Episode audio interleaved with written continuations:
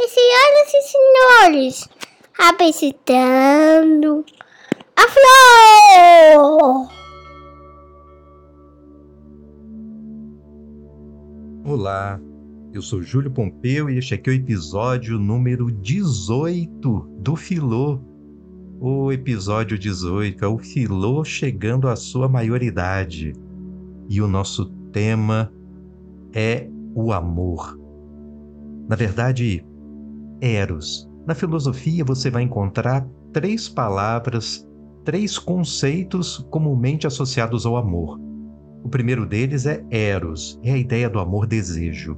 O segundo deles é filia, que dá nome à própria filosofia, que é associado à amizade. E o terceiro é a ideia de agape, ou em latim, caritas, que a ideia de um amor incondicional, de um amor de natureza divina, de um amor metafísico, de um amor nobre. E nós vamos ver ao longo dos próximos episódios, a começar por este, todos esses três conceitos de amor. Mas hoje, ah, hoje o nosso tema é um diálogo platônico, o começo de um diálogo platônico chamado O Banquete. O título original é Simpósium. Simpósio em grego é um jantar com vinho, uma reunião com vinho, uma reunião em que há comida, há embriaguez, há festejos, e não era incomum que esse tipo de reunião acabasse inclusive em orgias. É um movimento festivo, é um encontro festivo. No caso desse diálogo em específico, ele ocorre na casa de Agatão, Agatão é um tragediógrafo e acabou de vencer o seu primeiro torneio de tragédias e agora ele comemora. Já é o segundo dia de comemoração. E algumas pessoas foram convidadas, dentre elas Sócrates. Só que Sócrates fugiu do jantar, fugiu do simpósio, do banquete no primeiro dia. Era muita gente na rua e Sócrates se mostra avesso à multidão. Olha, tem muita gente, eu não gosto de ir não mas no segundo dia não tem como escapar. E aí Sócrates vai. Nessa reunião eles decidem que não vão disputar entre si para ver quem bebe mais. Vão fazer uma coisa mais light, afinal de contas, eles já vêm de um dia anterior de comemoração. Então eles preferem beber com moderação, cada um bebendo na sua medida. Quem quiser beber muito bebe, quem quiser beber pouco bebe. E decidem também dispensar a flautista, tornando o ambiente menos festivo e mais intelectual para discutirem juntos um único tema: Eros. Quem propõe o tema é Pedro. Pedro também vai ser o primeiro que vai falar do objeto desse diálogo, nesse encontro curioso, nesse encontro diferente, nesse encontro de amigos com bebedeira muito diferente do nosso. A gente também se reúne com os amigos, geralmente num restaurante, na mesa de um bar, bebe e discute. Só que a gente não combina antes o assunto da discussão. Os assuntos vão se sucedendo e às vezes a gente começa falando de leite e tempos depois está falando de vida em outro planeta, de assuntos tão discrepantes assim que eles vão emendando, porque não existe, geralmente, entre nós, nesses encontros descontraídos, sequer a obrigação de fidelidade a um único tema. Aqui não, eles combinaram antes e a proposta surge de Fedro. Fedro diz: Já reparou que muitos dos poetas, dos tragediógrafos, fazem odes, fazem canções, fazem peças falando de vários deuses, mas pouco se fala de Eros, essa deusa tão importante, tão magnífica, tão grandiosa. Que tal nós dedicarmos as nossas falas a Eros? E Sócrates é um dos primeiros a topar, e com uma frase muito curiosa. Ele diz o seguinte: Não seria de certo eu rejeitá-la, rejeitar a proposta. Eu que faço profissão de nada mais saber a não ser de amor. Você já sabe, você que acompanha aqui o Filô, que Sócrates é aquele que tem uma espécie de bordão. Ele sai dizendo por aí que só sei que nada sei. Para dizer, eu não sou sábio, eu sou alguém que tem um amor pela sabedoria. Pois aqui ele muda a frase. Ele diz: Eu não sei de nada, só sei que nada sei, exceto de amor. E aqui ele coloca essa ideia de saber de amor como alguém que é um amante. Há uma diferença em grego entre amante e amado. Isso porque as relações amorosas vão ser pensadas muitas vezes a partir de uma determinada discrepância na relação amorosa. Isso vai aparecer já no diálogo de Fedro, mas o ponto importante aqui é esse. Sócrates se coloca desde o início como um amante, alguém que entende de amor mais na posição de amante, não na posição de amado, como quem diz: eu não sou aquele cara bonitão, aquele cara adorável, aquele cara sedutor, aquele que todo mundo quer. Ao contrário, eu sou aquele que ama a todos. Isso aqui já se aproxima muito de uma outra ideia de amor que é a de ágape. No amor ágape, o importante é a atitude de entrega, é amar ao outro e não ser amado pelo outro, é amar a Deus mais do que ser amado por Deus, não é? Mas o fato é que nós estamos aqui ainda falando de Eros, que é o desejo, e como Fedro foi quem propôs o tema, cabe a ele começar a discussão. E Fedro é muito ligado a uma discussão mitológica, ele gosta de mitologia. E ele vai começar justamente por aí, dizendo: olha, Eros é das divindades uma das mais nobres, admirada não só pelos homens, mas pelos deuses, inclusive pela sua antiguidade. E cita aqui a teogonia de Exildo, a história de como o mundo foi criado a partir de Exildo. Literalmente em Exildo. Depois, a terra de vasto seio, suporte inabalável de tudo, e o amor. Pensou primeiro no amor, antes de todas as divindades. É porque Exildo diz que no princípio era o caos, e do caos faz-se o cosmos. Na criação do cosmos, o primeiro ato é criar a Terra, ou Gaia.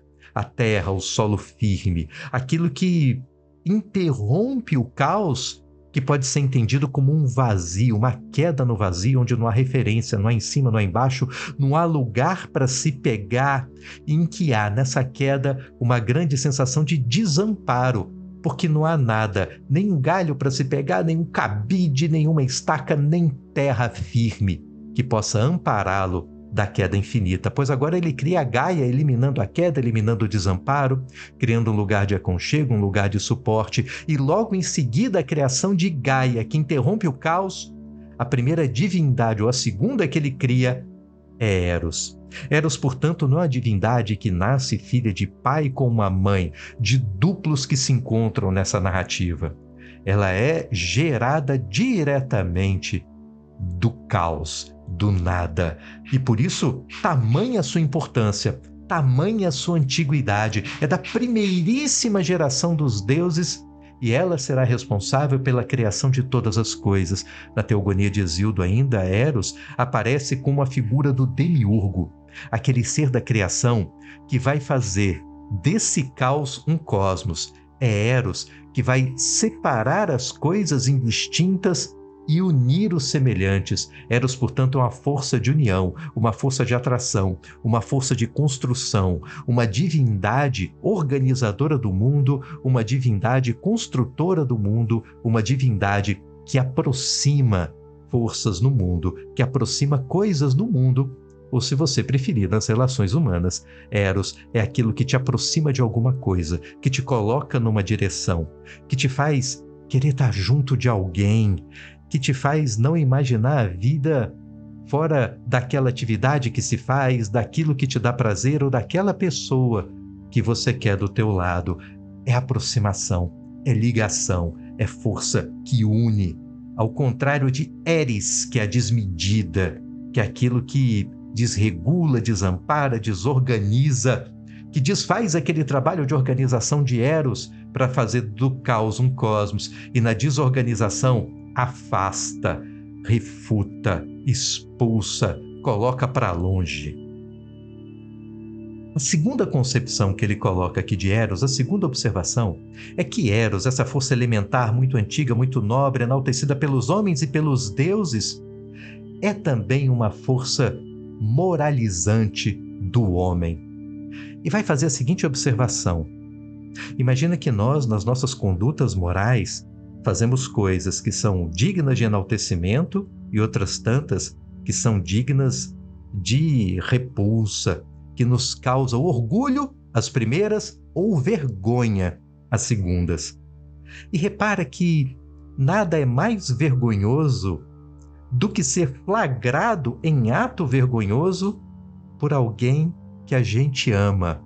O fato de nós amarmos alguém, dirá Fedro, é aquilo que nos faz ou nos coloca no caminho de nos tornarmos seres mais virtuosos, de nos, tornar, nos tornarmos pessoas melhores. Ele chega mesmo a sugerir e dá o exemplo das artes militares. Imagina uma tropa, uma força de combate formada apenas por pessoas que se amam. Imagina que no campo de batalha, esse soldado sentirá uma vergonha muito maior do que a normal de fugir da sua missão de combate, de desertar diante do inimigo, porque ele desertará e cometerá um ato inglório, um ato vergonhoso diante da pessoa que ama, para não ficar mal diante aos olhos de quem ama. Ah, ele enfrentará o combate das formas mais duras, enfrentará as maiores dificuldades com grande coragem. Eros, portanto, é a mãe da coragem, é a causa da coragem, é a produtora da coragem, da bravura e da dignidade no homem diante das dificuldades. Imagina esse mesmo corpo de combate com um dos soldados combalidos, caídos, feridos. Imagina que se um amante abandonaria o amado no campo de batalha. Então você teria soldados unidos, solidários, num grande espírito de corpo, fazendo dessa tropa uma tropa imbatível, a soldados unidos pelo amor erótico. Parece coisa para nós risível, porque você imagina um, sol, um exército de soldados que se amam, se amam mesmo, inclusive na cama, se amam de todas as maneiras. Risível, mas o engraçado é que boa parte dos discursos de bravura, de heroísmo, hoje, fazem referência à morte e a amor. Olhe os hinos dos estados-nação, quase todos criados ao longo dos séculos XVIII e XIX, uns poucos no começo do século XX, mas é muito frequente em todos eles as palavras amor e morte. É preciso amar a pátria para estar disposto a morrer pela pátria. É essa mesma ideia de amor que aparece no discurso de Fedro, um discurso que te torna capaz de grandes atos de bravura e, sobretudo, de sacrifício. É claro que nesses discursos que aparecem nos hinos dos Estados-nação, tem o que de romantismo também. A ideia do amor romântico, muito forte, muito predominante no século XIX, em que destaca uma grande diferença entre o amante e o amado, como os antigos gregos, em que a medida do amor é mensurada pela capacidade de se fazer sacrifício pelo outro, é um amor sacrificial. A ideia do amor romântico é que, ah, você é o ar que eu respiro, sem você a minha vida não é nada. Em que o amado é tudo e o amante é nada. Essa mesma discrepância entre amado e amante aparece nos exemplos dado aqui por Fedro ele vai falar de dois casos. O primeiro é o de Orfeu, que aparece na obra de Alceste. Ah, Orfeu, ele perde a sua amada Eurídice, e não suportando a dor da perda da mulher amada, ele tenta resgatá-la do Hades e ele desce ao inferno em busca dela, mas ele desce ao inferno de uma forma muito singular. Ele dá uma enganada nos deuses para que, mesmo vivo, para que, não renunciando à própria vida, ele possa descer ao inferno e mais uma vez encontrar sua amada Eurídice. E os deuses até que permitem, ele passa por uma série de provações, mergulha no Hades, só que quando chega perto da amada, ele não consegue vislumbrá-la em carne e osso. Os deuses só permitem que ele veja uma imagem de Eurídice, algo bastante frustrante, o que denota, segundo Fedro, a indignidade da figura de Orfeu, que não foi capaz de fazer aquilo que é típico das pessoas que amam, o sacrifício derradeiro pela pessoa amada. Ele amava Eurídice, mas não sacrificou a própria vida por ela. Ao contrário de Aquiles, Aquiles, o grande, belo e jovem guerreiro, figura importantíssima na narrativa de Homero sobre a guerra de Troia. Ele, quando parte para a guerra, a mãe avisa: Meu filho, se você for ir lá, você matar Heitor, ah, você terá morte por conta desse dessa morte de Heitor, você vai vencê-lo, mas em compensação você morrerá, mas entrará para a história com honra, com glória. Agora, se você for para lá e não matar Heitor, você vai voltar da guerra, vai ter vida boa, tranquila, pacífica, com uma prole grande, com uma família bacana, essa vida tranquila que muita gente anseia. Aquiles luta ao lado de Patroclo. Quem é Patroclo? Patroclo é a pessoa com quem Aquiles dorme, é a pessoa com quem Aquiles mantém uma relação amorosa. E como dito há pouco, os gregos faziam uma grande distinção entre amante e amado. E como Aquiles é muito mais belo, muito mais forte, muito mais sagaz, muito mais virtuoso, muito mais tudo que Patroclo, então Aquiles é o amado. Aquiles é o desejado nessa relação, enquanto Patroclo é o amante. Só que Patroclo é morto em campo de batalha por Heitor. Ah, Aquiles fica revoltado e, mesmo sabendo dos avisos dados pela sua mãe, resultado de uma consulta aos oráculos, ele resolve vingar Patroclo. Ele vinga sabendo que isso o colocaria na direção da própria morte mas ele não quer saber. Ele sacrifica a própria vida para vingar a morte daquele que o amava. E isso é colocado por Fedro como um ato de gigantesca nobreza, dessa nobreza que só o amor é capaz de nos fazer. Nobreza maior ainda, porque é a pessoa amada que se sacrifica pelo amante nessa relação de desigualdade, quem deseja, quem corre atrás, quem fica querendo que responda logo a mensagem do WhatsApp é o Patroclo, não é o Aquiles. O Aquiles é o bonitão que fica na base do vinde a mim, você que me ama, porque eu sou muito mais areia do que o teu caminhãozinho comporta. E, no entanto, apesar disso tudo, de toda essa discrepância, ele que teria tudo para simplesmente se entristecer sem sacrificar a própria vida pela morte daquele que o amava, quase como quem bajula alguém muito bonito ainda assim. Eros foi capaz de afetar Aquiles de tamanha nobreza que ele sacrifica a própria vida por alguém que é, em termos estéticos, em tudo, inferior a ele. O amor, portanto, aqui, e o principal ponto é esse, é marcado pela ideia de uma relação de desigualdade entre duas pessoas, que há um amante e há um amado, e também como um princípio de nobreza, alguém que é capaz de nos fazer praticar atos grandiosos, atos gloriosos. É engraçado porque, de fato, as duas coisas aparecem na nossa vida.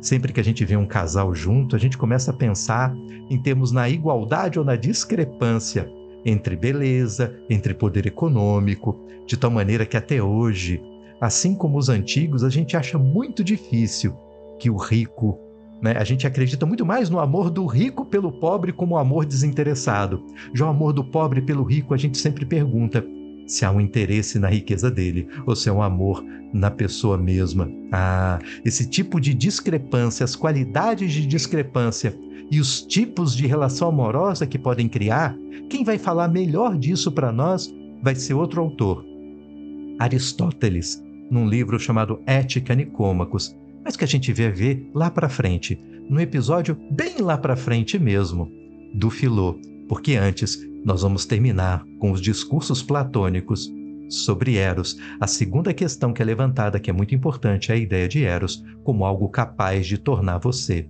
uma pessoa melhor. E essa é a pergunta que fica.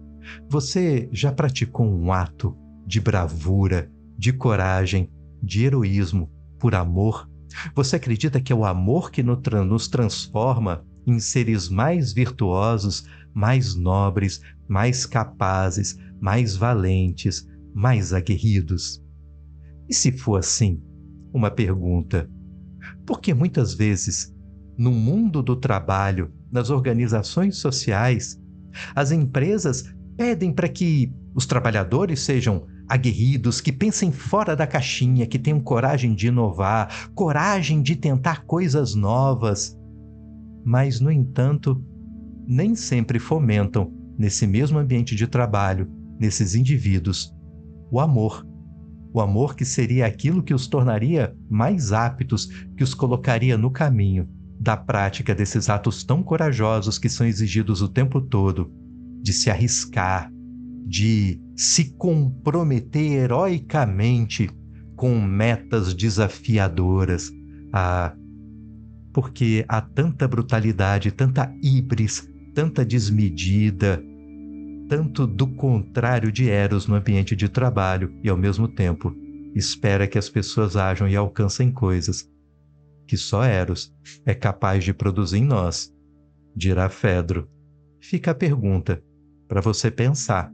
Até o nosso próximo episódio do Filô. É isso aí.